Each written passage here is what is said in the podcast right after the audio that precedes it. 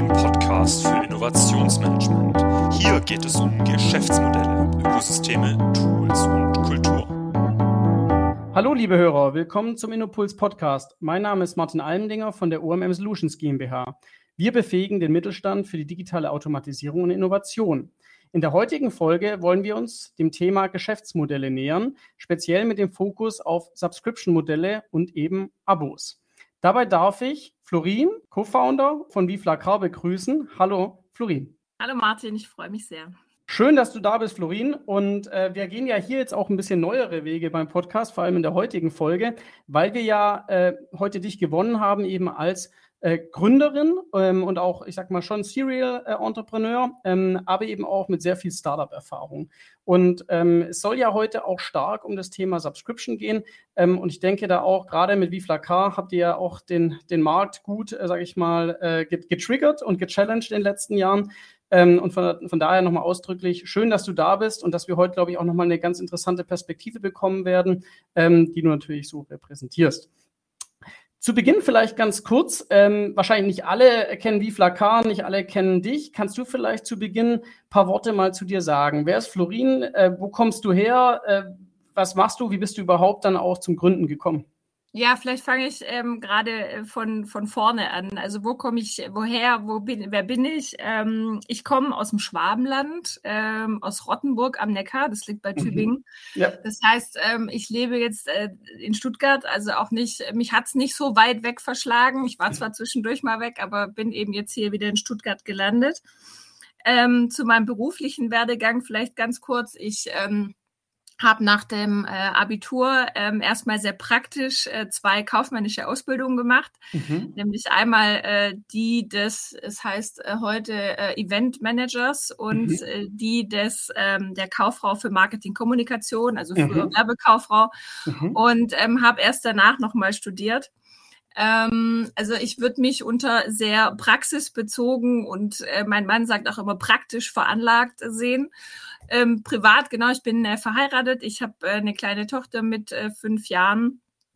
Und äh, ja, wie bin ich zum Gründen gekommen? Ähm, mich hat das Thema ähm, selbstständig sein und äh, Dinge voranbringen schon ganz früh begleitet. Meine Eltern äh, waren selbstständig äh, bis vor kurzem, äh, bis sie eben jetzt äh, ihre ihr Unternehmen oder ihre Firma verkauft haben.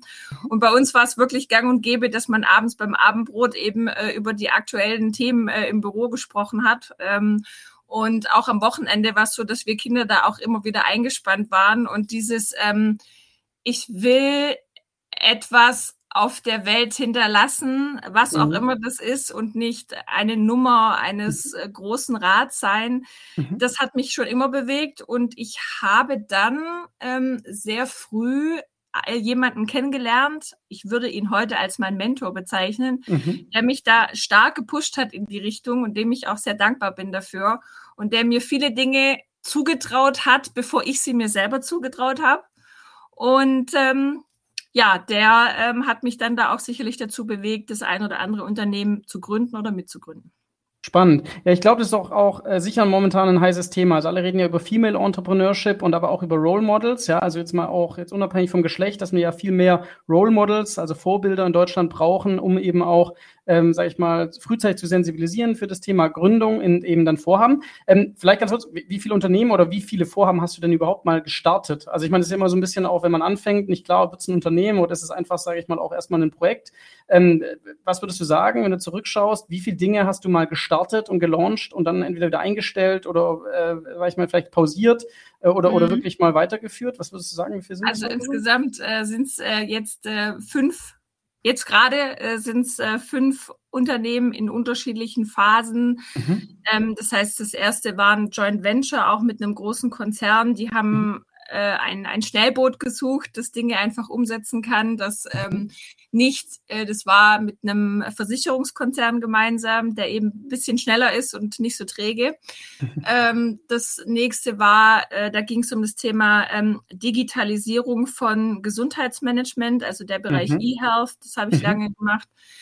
Ähm, dann eben äh, Vive la und ähm, habe jetzt ähm, nach Viflakar ein ähm, Unternehmen mit auf oder bin gerade dabei, das mit aufzunehmen, äh, aufzubauen, das sich mit dem Bereich ähm, digitaler Weiterbildung beschäftigt. Mhm, spannend. Employee Retention, großes mhm. Thema. Ja, oh ja. Und, ähm, das habe ich noch nicht gegründet, aber da kann mhm. ich schon mal so drüber, drüber sprechen. Ähm, das andere Unternehmen ist äh, Build. Da geht es um das Thema Quick Commerce für den mhm. Bereich Baumarkt.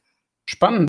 Ich meine, das ist doch auch wieder schön und wir hatten ja mal eine, eine Podcast-Folge mit der Georgiana, wo es auch viel um, um Multiperspektivität ging. Und äh, wenn man sich so deinen Lebensla Lebenslauf auch anschaut, dann sieht man, dass du eigentlich immer sehr viele Stationen durchlaufen hast. Und da kommen wir sicher auch nachher nochmal äh, speziell zu Vifla K, wo das vielleicht auch hilft, eben in diesen vielen Dimensionen und Perspektiven zu denken und nicht nur eben, sage ich mal, sehr eindimensional unterwegs zu sein, oder? Also das heißt, du kann man schon so sagen, dass du äh, jetzt nicht irgendwie 15 Jahre lang dich mit derselben Sache beschäftigt hast, sondern man sieht, äh, du, du findest immer gewisse Dinge spannend, schiebst die an und dann merkst du aber auch, dass es auch andere spannende Sachen gibt, oder? Ja, ähm, also ich habe jetzt äh, vorhin gelernt, man könnte es negativ sehen. Äh, ich habe es äh, nicht so lange ausgehalten irgendwo und positiv und positiv ähm, kann man es eben sagen. Ja, also ich bin jemand, der eher derjenige ist, der gerne auf dem weißen Blatt Papier Dinge entwickelt. Und wenn das dann schon vollgeschrieben ist und man das dann äh, ganz toll sortieren muss und optimieren muss, mhm. also sortieren, da bin ich noch ganz gut, aber dann bis ins kleinste Mühe ähm, optimieren, bis eben äh, jedes kleine Schräubchen dann auch wirklich äh, kosteneffizient funktioniert, das bin ich dann ehrlich gesagt nicht mehr. Ja. Ähm, und diese ja, Multidimensionalität, die du gerade eben angesprochen hast, die hilft mir sicherlich. Also ich bin jemand, der, ich scheue mich vor nichts, ich habe wenig Angst vor Dingen, ich probiere die einfach aus, ich Jetzt könnte man sagen, zu mir hat mal jemand gesagt, die, die Caprivi, die ist wie ein Schweizer Taschenmesser, die können Sie überall losschicken. Ja. Äh, das, das, kann man jetzt positiv und negativ sehen, aber schlussendlich, ja, das drückt es hm. vielleicht das Ganze aus, ja.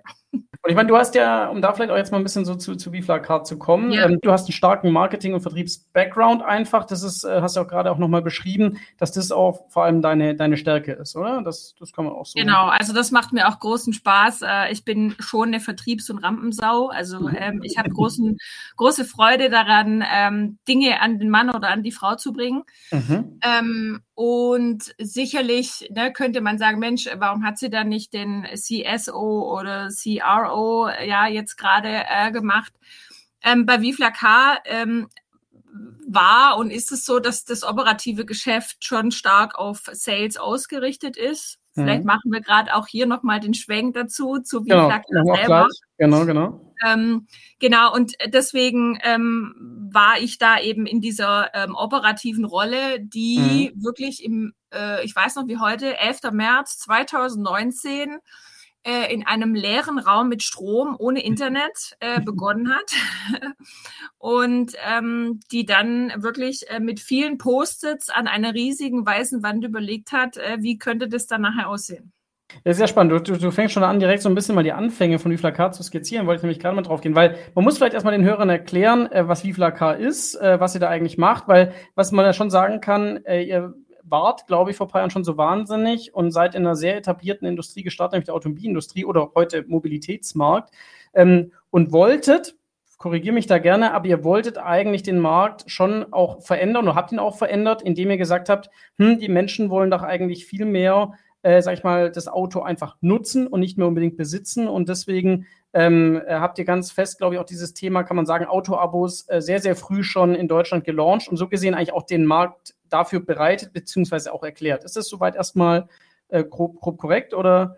Mm, in, stimmt so insoweit, dass wir sicherlich äh, zu den Vorreitern gehören. Mhm. Ähm, als, äh, ich sag mal, kleineres Startup war es schon ganz gut, dass es da äh, sicherlich den einen oder anderen Vorreiter noch gab. Also wie Care by Volvo zum Beispiel, die da einfach ein ganz anderes Marketingbudget hatten und äh, die den Markt educated haben. Education ist einfach teuer, das konnten wir uns ja. nicht leisten und wir sind dann da reingesprungen und haben quasi alle abgeholt, die eben jetzt kein Volvo wollten, sondern ein anderes Fahrzeug im Abo. Das war eigentlich ganz, äh, ganz gut und praktisch. Da gab es sicherlich noch den einen oder anderen größeren auch, der da eben viel in das Thema Aufklärung äh, gesteckt hat. Mhm. Ich glaube, es ist heute immer noch nicht ganz klar, was ist eigentlich so, was ist das Auto-Abo, was ist eigentlich der Unterschied auch zum Leasing, genau. äh, wie mhm. funktioniert das, zumal eben leider auch der Auto-Abo-Begriff ein bisschen inflationär verwendet wird von einigen mhm. Anbietern. Ähm, vielleicht kann ich dazu einmal ganz kurz was sagen, wie wir ja. Auto-Abo sehen. Ja, absolut. Also vielleicht auch, wie er damals, wie er damals gestartet Also erstmal, wie er überhaupt auf die Idee kam, das zu machen und vielleicht auch, wie sich es jetzt bis heute schon mal so ganz grob verändert hat, wenn es überhaupt sich verändert hat. Ja, also ähm, die, die Idee, muss man ganz klar sagen, ähm, ist von, von Matthias Albert, dem CEO mhm. und äh, Founder, ähm, geboren worden oder hat er quasi auch äh, für sich entdeckt. Warum? Äh, Matthias ist äh, wirklich der, der Haudegen, der die Branche wahnsinnig gut kennt, wie seine Westentasche, ähm, weil er selber äh, großer Autohändler ähm, war. Und er hat einfach gemerkt, ähm, zum einen gibt es ähm, kundenseitig Bedarf nach kurzfristiger Mobilität, beziehungsweise auch nach einer Mobilität, die gefühlsmäßig mir gehört, also wie ein mhm. Leasingfahrzeug, aber auf der anderen Seite eben nicht diese Schwerfälligkeit hat und dieses, ja. diese lange Laufzeit hat. Und auf der anderen Seite eben hatte er auch die Brille des, des ähm, Autohändlers auf, der gesehen hat, naja, es gibt immer wieder Fahrzeuge, ähm, die ich eben jetzt nicht so schnell drehe. Das heißt eben innerhalb von äh, den ersten paar Wochen.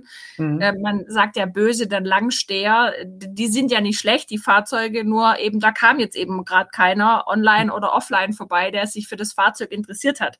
Mhm. Und ähm, das war der Stand eben 2019, als wir gestartet sind, dass wir einfach gesagt haben, wir wollen einen zweiseitigen Marktplatz schaffen, mhm. der auf der einen Seite Fahrzeuge des Handels auf die Plattform bringt Mhm. Und auf der anderen Seite eben ähm, Kunden die Möglichkeit gibt, anders als beim Leasing eben, muss ich mich nicht vorher festlegen. Also ich muss eben jetzt heute, wenn ich heute den Leasingvertrag abschließe, muss ich mir nicht überlegen, wie lang soll der laufen, ein, zwei, drei, mhm. vier Jahre. Mhm. Weiß, wissen wir alle, was in zwei, drei Jahren ist. Durch Corona noch viel weniger. Ja. Ähm, und sicherlich eben, und beim Abo ist eben das Schöne, ja, ich, ich hole mir das Fahrzeug, ja, ich krieg's eben innerhalb von einer kurzen Zeit bei uns, weil wir eben von Fahrzeugen sprechen, die bei Händlern schon zur Verfügung stehen. Das heißt, mhm. die sind halt innerhalb von spätestens fünf, sechs, sieben Werktagen, mhm. wird es mir gebracht oder kann ich es beim Händler abholen. Mhm. Und dann fahre ich es einfach so lange, wie ich es brauche, wie es auch mhm. in mein Leben passt. Ja, ich meine, mhm. Martin, wir beide haben Kinder, wir wissen ja, äh, wie das jetzt ist, äh, mit Kind, ohne Kind, mit mehr Kindern braucht man andere Mobilitätslösungen. Absolut. Und wenn ich da jetzt so ein Leasingfahrzeug habe und das einfach nicht mehr zu mir passt, mhm. ähm, das ist aus unserer Sicht einfach nicht mehr zeitgemäß. Und da ja. ist natürlich Abo ganz großartig ein Thema. Mhm. Und nicht nur im äh, Privatkundenbereich, sondern auch im Businesskundenbereich ist es ein großes Thema. Ein Großteil mhm. unserer Kunden sind Businesskunden, die einfach sagen, ja, weiß ich jetzt, ob der Mitarbeiter die Probezeit übersteht oder ob er so lange bei uns bleibt. Ähm, da sind einfach Unternehmen auch jetzt viel, viel flexibler mit dem Thema mhm. ähm, Auto-Abo unterwegs. Das ist, äh, also genau, du hast schon ganz, also du hast schon mal schön beschrieben, diese, diese Flexibilität und damit seid ihr so mit der Annahme, sag ich mal, gestartet und äh, das Wissen hatte eben Albert durch seine Vorerfahrung und hatte da schon ganz gutes Marktgespür zumindest. Jetzt ist es ja so, ähm, 2020 ist ja dann Corona voll ausgebrochen und dann habe ich auch gesehen, wie reihenweise Pressemitteilungen von Autoherstellern losgingen, die dann irgendwie äh, gesagt haben, so wie sie bieten jetzt auch ein Abo an in irgendeiner Form. Ne? Also ich weiß, glaube ich, Audi hat mal damit experimentiert, haben es wieder eingestellt, Porsche hat es ja ausgebaut, äh, die machen das ja auch. Allerdings sind viele Abos auch ganz unterschiedlich konstruiert. Ne? Also zumindest von den Herstellern. Also manche gehen zum Beispiel ran und sagen, du kannst Modelle zum Beispiel rotieren. Manche sagen, du kannst gar nicht die Modelle rotieren. Also da gibt es ja schon auch, sage ich mal, sehr viel Lernprojekte, sage ich mal, am Markt, wo Hersteller versuchen rauszufinden, ob das überhaupt was für sie ist. Und du hast es aber gerade ganz schön beschrieben. Euer Ansatz ist ja jetzt nicht, äh, jetzt irgendwie auf die OEMs zuzugehen, sondern eben vor allem mit den Händlern zu sprechen, die ja entweder zu OEMs gehören oder auch gar nicht. Ne? Also es gibt ja auch äh, genug Unabhängige, die ja auch überlegen, wie können sie ja wahrscheinlich ihre Kundenbeziehung stärken.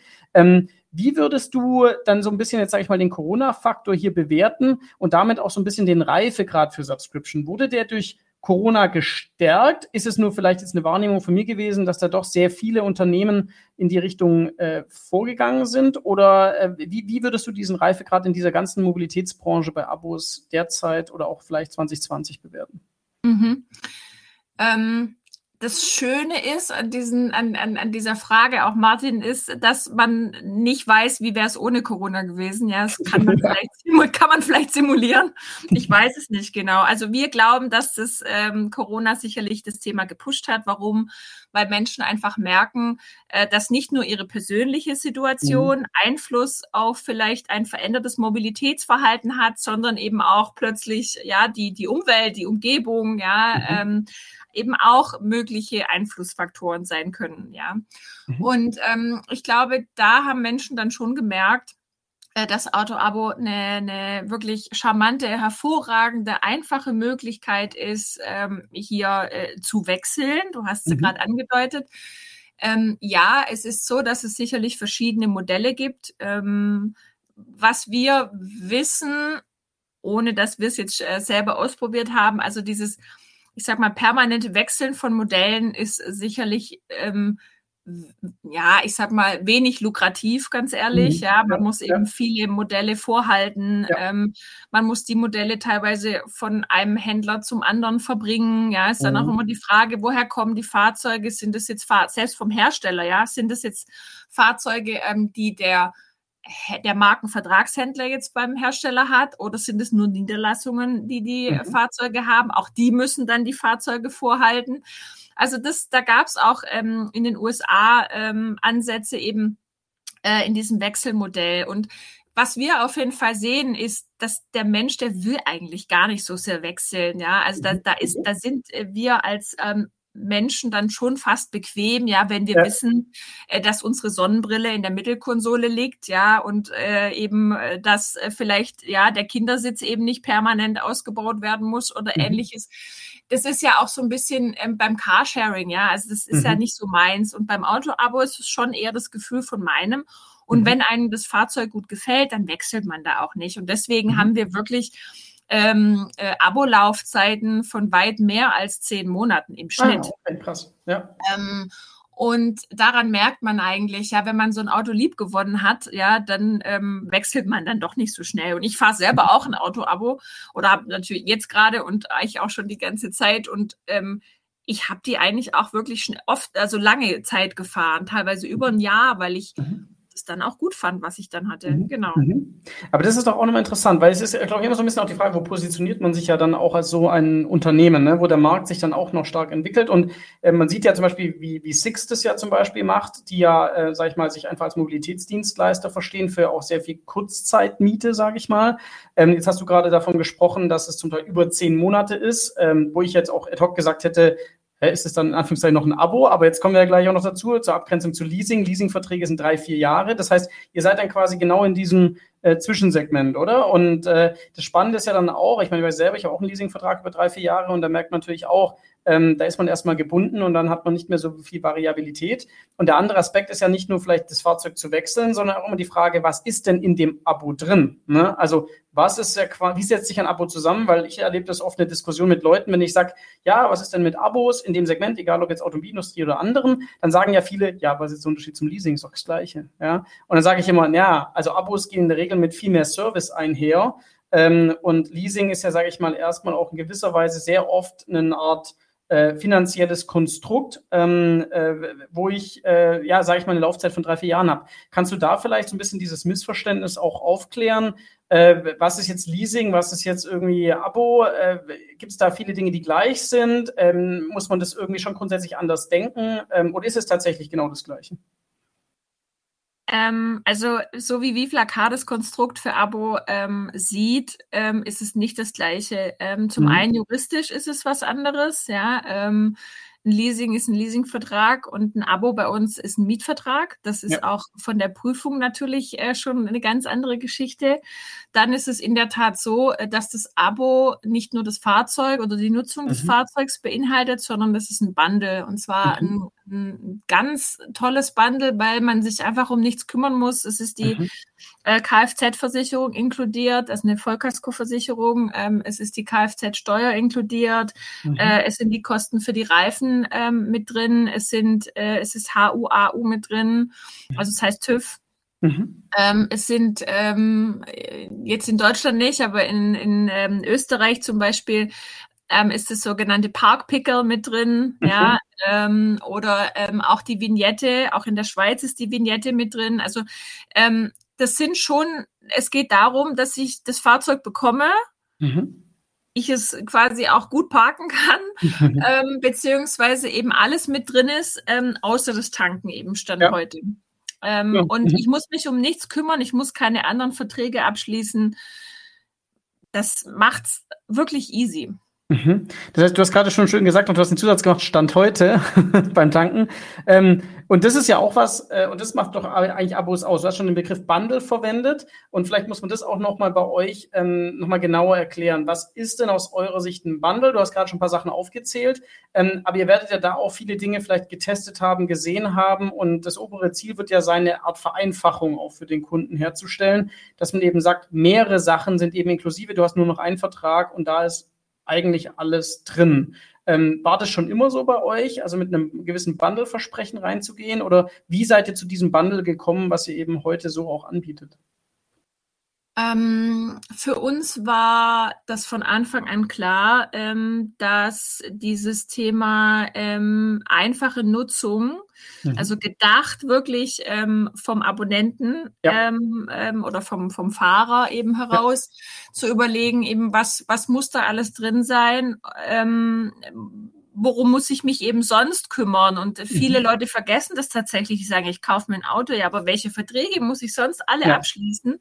Ja. Ähm, ich muss, muss da Preisvergleiche machen. Welches ist jetzt die beste Kfz-Versicherung? Ja, äh, gut, Steuer läuft, läuft so, aber beim Reifenkauf mhm. auch, ja.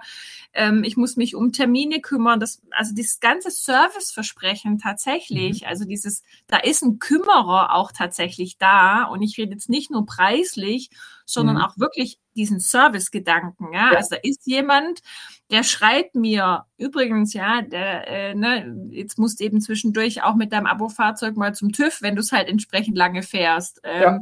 Oder eben äh, dürfen wir dir einen Reifentermin ausmachen, ja, da und da, ja. Und äh, du, ne, also das ist halt einfach ein ganz anderes Serviceversprechen dahinter. Mhm. Ähm, als man vielleicht oder als man bestimmt eben vorher vom Autofahren äh, selber eben gewohnt war. Mhm. Und ähm, das hatten wir schon von Anfang an, um deine Frage zu beantworten. Also diese ganzen äh, Inhalte waren von Anfang an drin. Mhm. Ähm, natürlich beschäftigen wir uns äh, stark eben mit weiteren Möglichkeiten, die wir mit reinbandeln können. Ja, äh, tanken, ähm, mhm. laden natürlich auch. Das ja. ähm, scheint zwar nur einfacher, ist es aber in der Tat noch nicht so ganz. Mhm. Und ähm, was wir aber ähm, vor ein paar Monaten ähm, mit aufgenommen haben und sicherlich vorgezogen haben, war das Thema, äh, dass man sein äh, bisheriges oder altes Fahrzeug, das man eben noch mhm. zu Hause hat, über uns auch verkaufen kann. Also wir ja, haben einfach mhm. gemerkt, dass auch so dieses Jetzt muss ich, ja, also ich will vielleicht ein Abo machen, aber ich habe noch ein Auto. Ja, gut, wie mache ich das? Ja, äh, inseriere ich da jetzt selber bei ImmoScout oder Mobile oder wie sie nicht alle heißen, ja, mhm. dann kommen da, ich weiß nicht, wie viele Leute vorbei, ich weiß auch nicht so genau, ja, ob das jetzt der richtige Preis ist. Und nachdem der Zehnte da war und wir verhandeln wollten, gebe ich es entnervt dann doch für einen günstigeren Preis ab.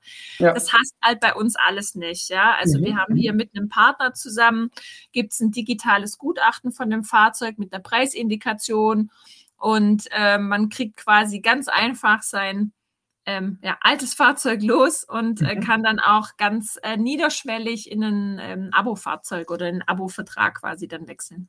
Okay, ähm, äh, also sp spannend. Ähm, wie, wie ist es denn also gerade wegen den Bundling-Strategien? Das ist ja was, wo viele Firmen, glaube ich, auch inzwischen sehr viel äh, Energie reinsetzen, gerade wenn es Richtung Pricing geht oder auch Richtung Werte. Also es ist ja, das kann man ja sagen, ist ja auch bekannt, dass ein eurer Investor ist ja zum Beispiel eine Versicherung, äh, die ja bei euch mhm. eingestiegen ist. Und du hast vorher auch das Thema Versicherung angesprochen. Und da sieht man ja plötzlich schon auch die enge Verzahnung dann eben auch von gewissen Branchen, die dann auch über solche Konstrukte ja in gewisser Weise zusammenwachsen. Ähm, wie, also wie ist eigentlich dann für also eure Sicht, sage ich mal, ein bisschen so die Differenzierung zwischen Wert und Preis? Weil ähm, am Ende müsst ihr ja für euer Bundle ja irgendeinen Preis festlegen, aber irgendwann weiß man ja vielleicht auch nicht mehr, was ist jetzt der Wert für was. Also äh, natürlich ist im Vordergrund das Fahren, also die Mobilität, aber ihr habt ja viele andere Aspekte, du hast vorher gesagt, Zeitersparnis und so weiter, die mir abgenommen werden. Ihr reduziert ja so gesehen auch Komplexität.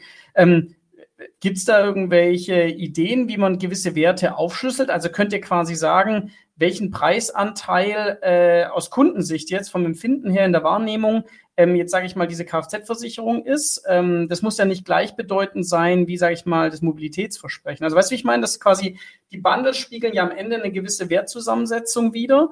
Und ähm, das kann ich ja auch in gewisser Weise messen oder feststellen, indem ich gewisse Tests mache und sage, jetzt nehmen wir irgendwie das eine Bundle raus oder wir vergleichen das Bundle und auch perspektivisch, weil ich glaube, eure Vision wird ja auch sein, immer mehr Services da auch vielleicht rein zu integrieren. Ähm, irgendwann weiß man ja gar nicht mehr vielleicht so richtig, für was bezahlt eigentlich der Kunde was genau. Ne? Das ist ja das Spannende bei dieser ganzen Aggregation durch diese Bundles. Also wie geht man da, mit welcher Logik geht man daran? Oder ist es schon wieder viel zu kompliziert, wie ich gerade denke? Es ist momentan viel, viel einfacher. Aber das würde mich auch mal interessieren.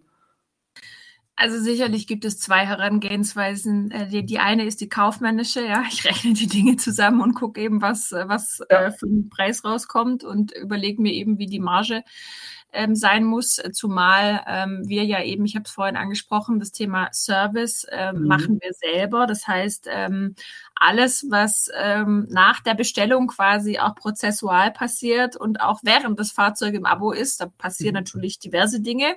Mhm. Äh, auch das übernehmen wir eben hier äh, gemeinsam dann mit unseren Versicherungspartnern. Ich sage das sehr speziell, weil wir ja in drei Ländern ähm, mhm. aktiv sind, also Deutschland, Österreich und Schweiz. Wir haben in jedem Land eine andere Versicherung. Mhm. Ähm, das übernehmen wir eben mit unseren Versicherungspartnern hier. Das Thema Schadensmanagement ist natürlich auch ein großes, ähm, großes Thema. Also einmal diese kaufmännische Betrachtung, sicherlich, ja. ja. Und das zweite ist sicherlich, du hast ähm, Werte genannt. Also was, was, was sind Kriterien, die Menschen wichtig sind bei einem mhm. Auto-Abo, ja. Ähm, also diese, ähm, diese Einfachheit oder Easiness, ich finde easy klingt immer schöner als einfach. ähm, aber das, das, was derzeit, und das hat sich so ein bisschen auch verlagert, sicherlich äh, aufgrund der Fahrzeug- oder Neufahrzeugknappheit oder auch ja, Gebrauchtwagenknappheit, mhm. ist sicherlich ähm, die schnelle Verfügbarkeit. Ja, und jetzt muss mhm. ich mir natürlich dann überlegen, ja, was, was äh, ist die schnelle Verfügbarkeit wert?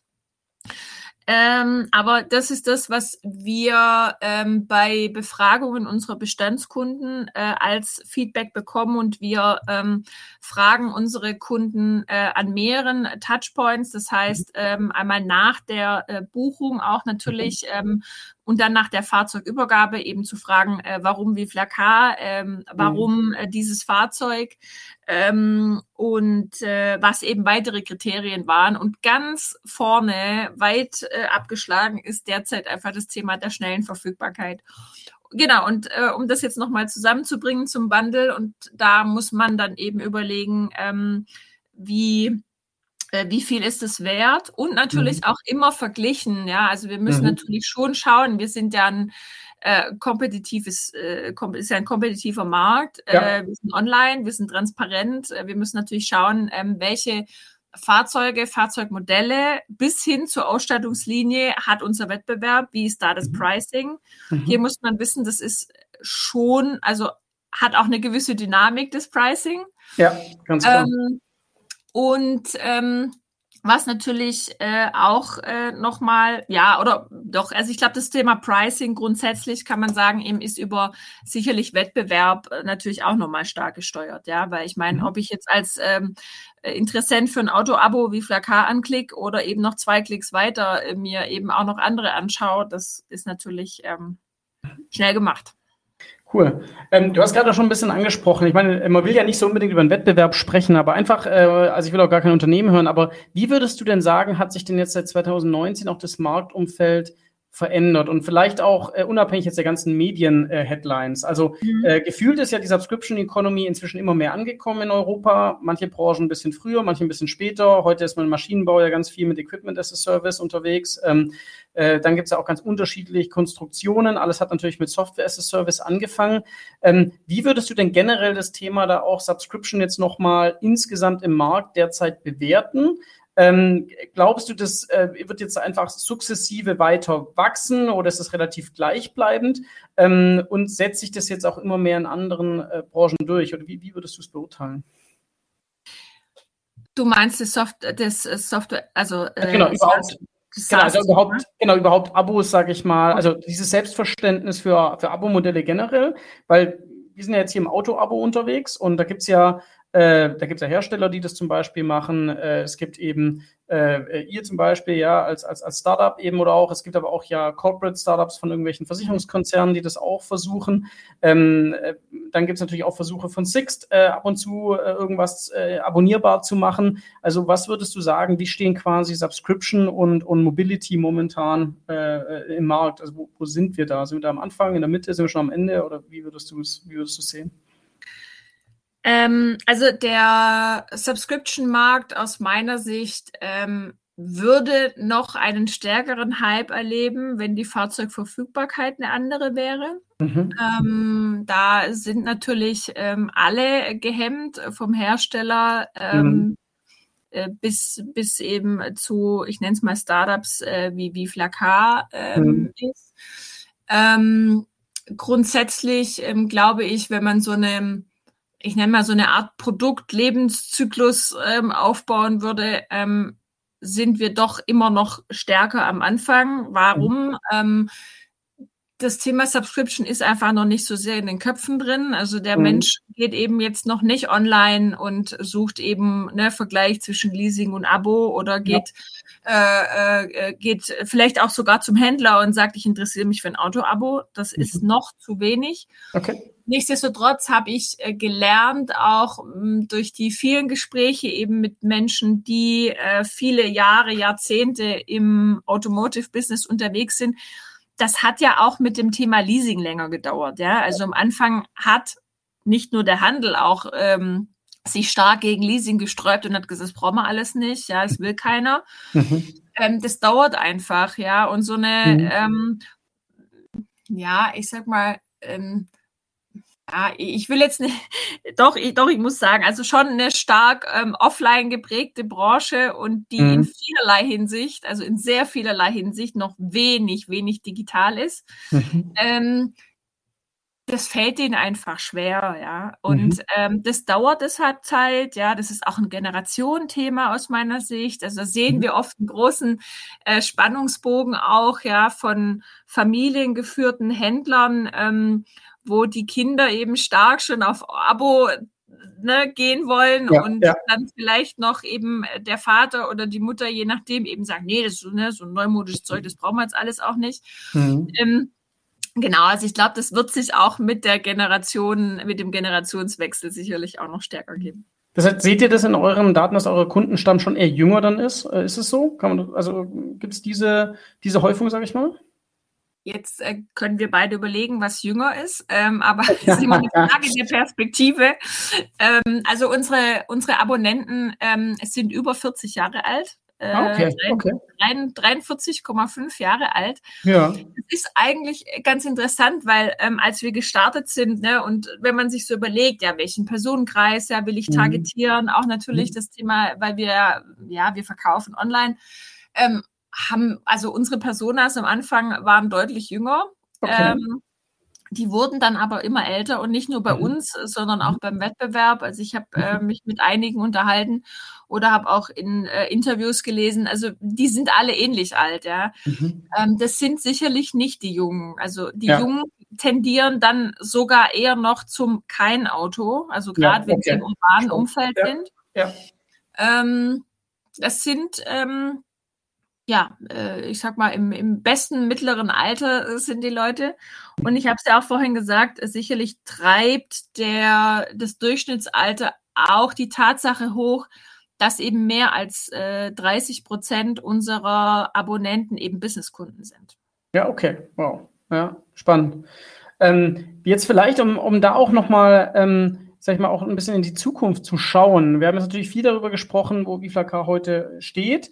Ähm, und äh, ihr sagt, habt ja auch wahrscheinlich, wie es immer ist, wenn man, wenn man ein Startup gründet, man, man denkt an manche Sachen, man lässt vielleicht auch wieder manche Sachen, man lernt unfassbar viel dazu.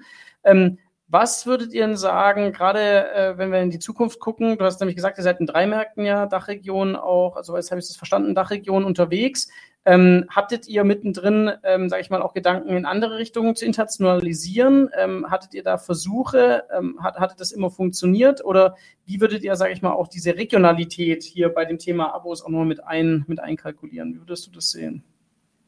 Ähm, ja, also wir sind heute in der Dachregion. Ähm, ich sage immer, äh, wir sind wahnsinnig schnell, äh, haben wir internationalisiert. Das hatte verschiedene Gründe. Ähm, wir hatten ähm, in unserem Umfeld einfach Leute, die uns ähm, stark geholfen haben, äh, mhm. nach Österreich und auch in die Schweiz zu gehen.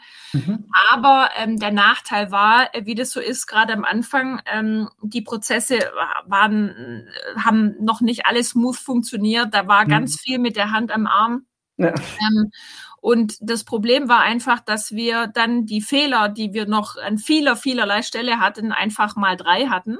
Okay. Äh, plus man schon sagen muss, das ist ja anders als ein, ich sage jetzt mal ein SaaS-Modell, ja. Ich meine, mhm. ja. wir haben ja immer noch die wahre Auto ja. äh, oder das, das ist gut Auto, das auch noch irgendwo hingebracht werden muss und mhm. das auch noch in jedem Land äh, gewisse andere ich sag mal, ähm, ja, Prozesse mit sich bringt, ja, von der Anmeldung des Fahrzeugs äh, über die Versicherung, wir haben es gerade vorhin ja gehabt. Ja. Ähm, äh, wir haben über das Parkpicker gesprochen, über die Vignette, neben dem Wording mal ganz abgesehen. Aber mhm. ähm, wir haben da einfach Fehler plötzlich mal drei gehabt. Und das war mhm. schon eben eine große Herausforderung, ehrlich gesagt. Das hat auch wie Flakar sehr früh fast in die Knie gezwungen. Also mhm. die Organisation.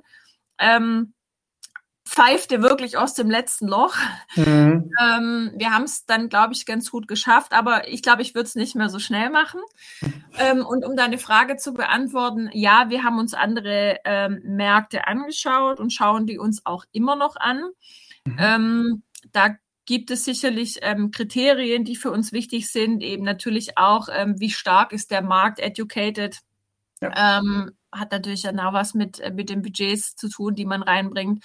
Ähm, was für Anbieter sind auch da, weil Auto-Abo-Anbieter ist nicht gleich Auto-Abo-Anbieter, das hatten wir mhm. ja auch schon. Also das heißt, ähm, sind es ähm, Einmarkenanbieter, also in der Regelfall irgendwie ein Zweig von einem, von einem Hersteller oder einem Importeur, mhm. ähm, oder sind es äh, Multimarkenanbieter, mhm. ähm, dann vielleicht auch nochmal Nischen, ja, die nur Elektro anbieten und so. Also ja. das sind schon äh, so Themen, dann sind für uns wichtig natürlich, ähm, wie sind so die Schadensquoten in, in gewissen Ländern? Das ist ja. natürlich bei Abo auch immer ein Thema. Also jetzt blicken wir mal so ein bisschen nach Italien oder so. Also ja. wie ist der Umgang mit dem Fahrzeug an sich? Mhm. Ähm, und da gibt es sicherlich ein paar Kriterien äh, und wir ähm, glauben auf jeden Fall, dass andere Länder immer noch spannend für uns sind. Okay. Cool. So kann ich schon mal dazu sagen. äh, ich meine, du hast gerade auch Multibrands und die Brand auch nochmal angesprochen. Äh, was, was, mir da auch noch kommt, ist, es gibt ja manchmal vielleicht auch das Argument, oder zumindest ja ein bisschen so das, was medial auch manchmal so ein bisschen als Sorge kommuniziert wird. So ein bisschen, wir besetzen die Kundenschnittstelle und dann verliert so ein bisschen, sage ich mal, zum Beispiel der Autohersteller äh, an, an Relevanz. Ja, das ist ja immer so ein bisschen die Diskussion auch mit, mit Uber gewesen und so irgendwann produziert man einfach nur Kapseln, aber am Ende ist vorne irgendwie ein Uber oder ein Apple-Logo drauf. Ähm, Würdet, würdet ihr sagen, ähm, dass dadurch, dass ihr wie Flakar ja als Eingangstor für den Kunden seid und der Kunde vertraut eben eurem Service, ähm, spielt die Brand dann des Fahrzeugs überhaupt noch so eine große Rolle? Oder wird die, sage ich mal, sukzessive dann bei euch auch in gewisser Weise abgelöst? Weil man ja sagen könnte, naja, wenn schon die Kunden nicht direkt zu Daimler oder BMW oder Audi gehen ähm, und die gehen eben dann direkt zu wie Flakar, weil sie eben nach dem Serviceversprechen gehen und nicht nach der Fahrzeugbrand, ähm, dass die Fahrzeugbrand dann auch zunehmend vielleicht irrelevanter wird. Ist das was, würdest du das unterschreiben oder ist das, ist das nicht so?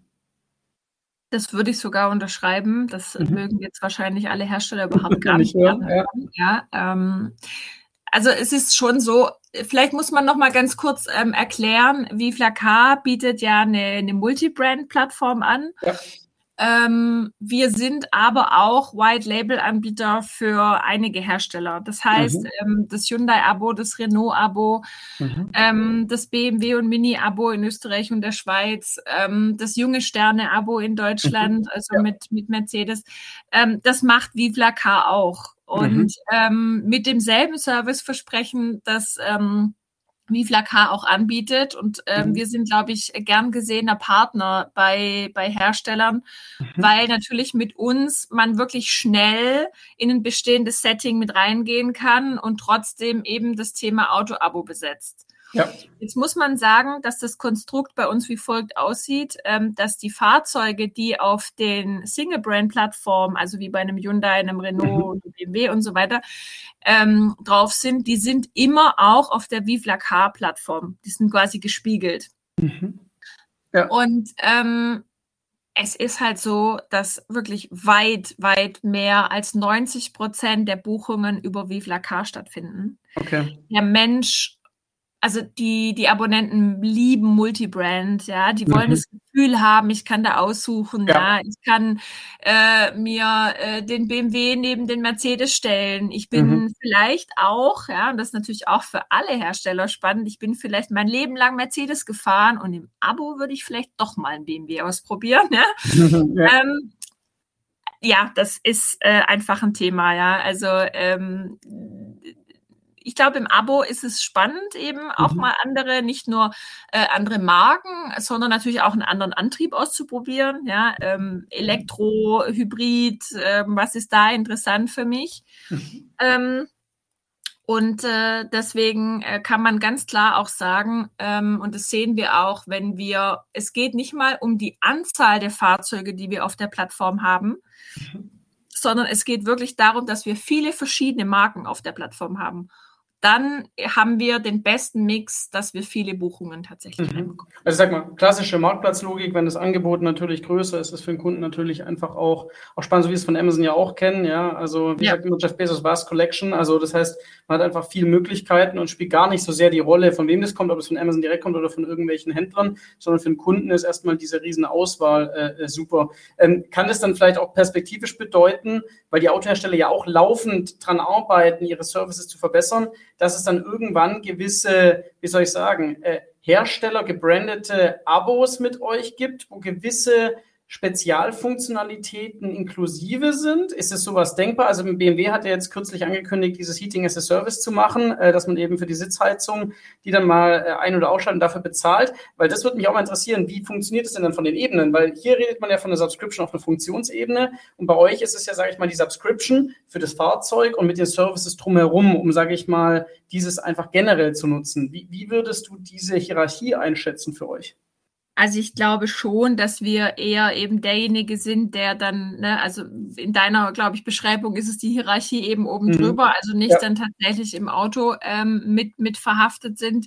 Mhm. Ja, never say never, aber ja, ähm, ich glaube grundsätzlich ähm, sehe ich persönlich da jetzt äh, derzeit keine Entwicklung. Ich ähm, mhm. habe nur gelesen, dass, äh, glaube ich, die ersten Hacker geben soll, die ja diese Zeitung hacken sollen. Ja. genau. Ja, okay. Nein, aber da, ähm, also ich, ich glaube, man, also ne, neben der vielen Services und, und Themen, die man da reinpacken kann, man darf ja auch, du hast auch vorher mal gesagt, man darf ja auch den, den Abonnent nicht überfordern, ja. ja. Und mhm. er muss trotzdem das Gefühl, obwohl da viele Services drin sind, von Transparenz haben. Nur wenn mhm. ich verstehe, was da drin ist und wofür ich bezahle, mhm. ähm, nur dann aus meiner Sicht ähm, ist es auch nicht diese Abo-Falle, ja, die vielleicht der ein oder andere auch vom Wort her kennt, ja. sondern nur dann eben ähm, habe ich auch das Gefühl, ich, ich, ich weiß eben, wofür der Betrag jeden Monat ja. eben fällig ist. Ja. Und ich stehe ein bisschen auf Kriegsfuß mit den Ideen, ehrlich gesagt. Ja. Weil, also es gibt ja auch den, es gibt ja auch den ganz anderen Trend wieder, ja. Also siehe bei äh, anderen äh, sicherlich auch Wettbewerbsabo-Anbietern. Ja, ich meine, mhm. da gibt es halt äh, ein Auto in zwei Farben und da ist alles mit drin. Ja. Also man kann es auch äh, eher in die Richtung, ähm, ich sag mal, wie Mobilfunk Simio das gemacht hat, weil einfach, mhm. einfach, einfach ist, ja. äh, in die Richtung stricken, ja. Ja, ja aber, es ist, aber da sieht man doch vielleicht auch, wie der Markt auch, ne, je nachdem, wer natürlich da unterwegs ist, aber dass die alle auch so ein bisschen mit diesem Subscription-Thema gefühlt experimentieren und so ein bisschen natürlich auch, auch überlegen, auf welcher Ebene es überhaupt Sinn macht, ne? Weil man könnte ja auch ganz, also ich sage mal, ganz futuristisch oder, oder visionär sagen, was bringt es mir, eine Einzelfunktion zu subscriben, wenn in Zukunft ohnehin das Fahrzeug äh, äh, eigentlich gar nicht mehr so relevant ist, weil man einfach nur noch Mobilität in irgendeiner Form äh, bekommt und äh, einzeln die Funktionen von einem gewissen Hersteller sind dann einfach völlig irrelevant, weil es halt einfach doch am Ende des Tages einfach nur äh, von A nach B fahren ist. Also natürlich nicht für alle, aber für, für einen Großteil. Ne? Also wenn wir vielleicht an automatisiertes Fahren denken oder ähnliches, ist ja die Frage, ob dann überhaupt noch äh, diese Einzelfunktionen so, so relevant sind. Also gibt es auch viele Diskussionen darüber, ähm, auf welcher Ebene subscribt man eigentlich am Ende des Tages oder biete ich halt ein Abo an. Ja? Ähm, aber die Hersteller gehen ja momentan schon noch stark den Weg, dass sie eben versuchen, gewisse Kernfunktionalitäten eben als Abo anzubieten. Ja. Ja, ich glaube, dass wir die Menschen damit überfordern, ehrlich gesagt. Also ich mhm. glaube einfach, ähm, der, der OEM hat es ja schon früh eigentlich gemacht. Ungut, mhm. ja. Der hat ja ganz viel dem, dem äh, dem, dem Autofahrer oder dem Käufer überlassen, ja, ja. Äh, bis, zur, bis zur Farbe der Naht der Sitze, ja, auszuwählen. Absolut, oder hier der Außenspiegel ähm, noch in 30 Varianten, ja. Genau, also, und das kennen wir auch aus anderen Branchen, ja. Ich meine, wenn ich in, in den Supermarkt gehe und vor einem Regal stehe und Alpa-Joghurt kaufen will und ich sehe 30 Varianten, dann kaufe ich halt eher keinen als ja. einen. Ja? Also ja, ähm, ich glaube, man muss es einfach machen. Und, mhm. und jetzt kommt es, ich glaube, also das Thema Abos, das ist ja ein Skaliergeschäft. Ja? ja? Und ich kann aus meiner Sicht nur dann skalieren, wenn es einfach gestrickt ist, wenn mhm. es keine Sonderlocken gibt. Ja? ja wenn einfach ja. klar ist, das ist mit drin, das kriege ich äh, genau. und dann gehe ich wieder zurück, wenn ich es nicht mehr brauche und kurze Kündigungsfrist und fertig. Genau. Ja. Äh, vielleicht, um, um da auch gegen Ende noch zu kommen, jetzt haben wir auch gerade mit dem BMW-Beispiel so ein bisschen die Tiefe geguckt, wenn wir jetzt vielleicht auch nochmal in die Breite gucken. Also wir haben ja vorher über Bundling gesprochen und eben Zusatzservices und äh, du hast ja gesagt, Stand heute mit dem Tanken nicht. Aber es gibt ja auch so ganz viele Entwicklungen im, im, äh, im Fahrzeug oder auch am Fahrzeug. Also Stichwort Gesundheit, Stichwort Entertainment, Stichwort eben auch nochmal Insurance. Ähm, wie würdest du denn so dieses Thema Cross-Industry-Potenziale und auch ich sag mal, Ökosystem insgesamt sehen, wenn wir nämlich wirklich hardcore kundenzentriert denken und sagen, okay, am Ende ist es ein Abonnent, der eigentlich möglichst viel vereinfacht haben will, ähm, idealerweise vielleicht auch nur mit eben einem Abo. Ähm, was, was denkst du, wird da noch, sage ich mal, ähm, perspektivisch auf VIFLAK zukommen oder was könnte da vielleicht auch in Richtung Erweiterung von Bundles kommen? Mhm. Ähm, ich habe es, also Einmal habe ich es ja angesprochen, ne, das Thema Tanken und Laden. Ich glaube, das ist mhm. einfach eine logische Hinführung zu dem ja. Thema, äh, solange die nicht noch, äh, wie auch immer, komplett ohne irgendwas fahren oder Wasserstoff. ähm, und an sich, ähm, ich bin, aber das liegt vielleicht aus meiner Historie heraus auch, ähm, großer Freund von dem Thema eben der Gesundheitsleistungen, äh, ähm, die da eben im Fahrzeug mit drin sein sollten und können. Mhm. Schlussendlich äh, wissen wir, dass wir ähm, schon früh, ich habe, wie gesagt, in einem anderen Startup schon vor mehr als zehn Jahren, oh Gott, äh, gearbeitet, ähm, wo wir genau hier ähm, eben schon das Thema äh, E-Call, also automatisierter Notruf aus dem Auto getestet haben, das jetzt mhm. eben heute schon standardmäßig drin ist. Aber ich kann ja so viele Informationen aus dem Auto eben herausbekommen. Ich äh, weiß, wie viele Leute in dem Fahrzeug sind. Ich weiß, äh, mhm. wie stark aufgrund eines Aufpralls äh, ne, die Verletzung wahrscheinlich ist. Ähm, ja. Ich kann vorher einfach auch schon Dinge sehen, eben wie, ähm, wie wach ist jemand aufgrund mhm. von ähm, ne, also ähm, Augenbewegungen oder ja, ähnlichem. Ja. Genau. Mhm. Also das, da glaube ich schon eben ganz stark dran, dass dieses Thema, also ich nenne es mal Sicherheit, mhm. ja, ähm, mhm. nochmal ein großes Thema sein wird, äh, dass wir da einfach auch mal mit reinnehmen. Ganz klar. Ja. Cool. Ähm, vielleicht zum Ende, Florin. Was, äh, also es würde mich auch nochmal besonders interessieren, weil du ja wirklich auch von Anfang mit dabei warst und eben auch an dieser Journey, ähm, unter dieser unternehmerischen Journey weiter mitwirkst. Was würdest du sagen, sind denn jetzt so die drei Dinge, die du persönlich aus diesem Vive Car ähm, Vorhaben äh, gelernt hast, wirklich sagst, ähm, auch eben im Zuge eben ja wirklich, sag ich mal, mit einem sehr innovativen Ansatz, nämlich mit Abos in einer sehr konservativen Branche reinzugehen. Was würdest du sagen, äh, sind denn vielleicht so die drei Sachen, die du persönlich so gelernt hast in diesem Kontext? Ähm, also das erste ähm, ist sicherlich die, ähm, dass Perfektion hier der falsche Berater ist an der Stelle. Mhm. Also dieses ähm, ich sag mal, lapidar ähm, einfach mal machen, äh, ist mhm. sicherlich da der richtige Wegweiser. Ähm, das zweite Learning, das hatte ich vorher schon angesprochen, neben dem einfach mal machen, dann ähm, schnell zu internationalisieren, das ist keine gute Idee. Das hätte ich persönlich ähm, auf jeden Fall ein bisschen später gemacht. Das war schon grenzwertig, würde ich behaupten. Mhm. Ähm, und ja, der dritte Punkt, jetzt muss ich gut überlegen. Also ich glaube, der dritte Punkt ist der, dass ich glaube, dass wir an mancher Stelle vielleicht ähm, schneller mehr Personal gebraucht hätten, als mhm. wir geplant hatten. Also das mhm. lag einfach, ich sag mal, ein Fehler in der Planung. Mhm. Wir haben schon gemerkt, dass neben dem Thema ähm, Erhöhung des Automatisierungsgrads äh, das schon noch ein starkes People-Geschäft ist. Also mhm. der Service am Telefon beispielsweise ja. und alles, was dazugehört. Äh, das haben wir mit wirklich zu wenig Leuten geplant, weil wir hm. dachten, Mensch, wir können doch total alles digitalisieren. Alles automatisieren. Das ging nur begrenzt, genau. Und ich glaube, dass so im Nachgang würde ich das auch als Lessons learned äh, einfach sehen.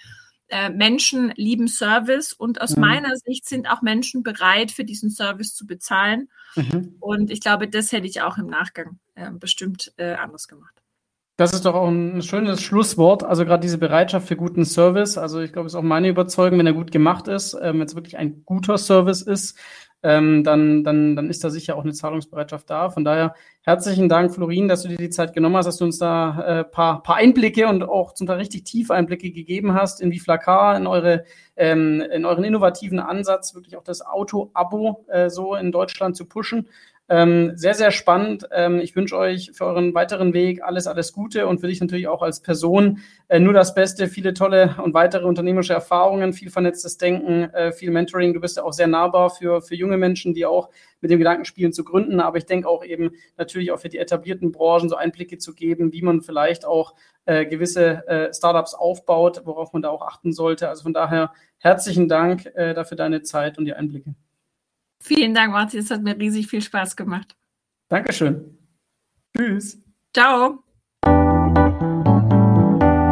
Das war Innopuls, der Podcast für Innovationsmanagement. Hier geht es um Geschäftsmodelle, Ökosysteme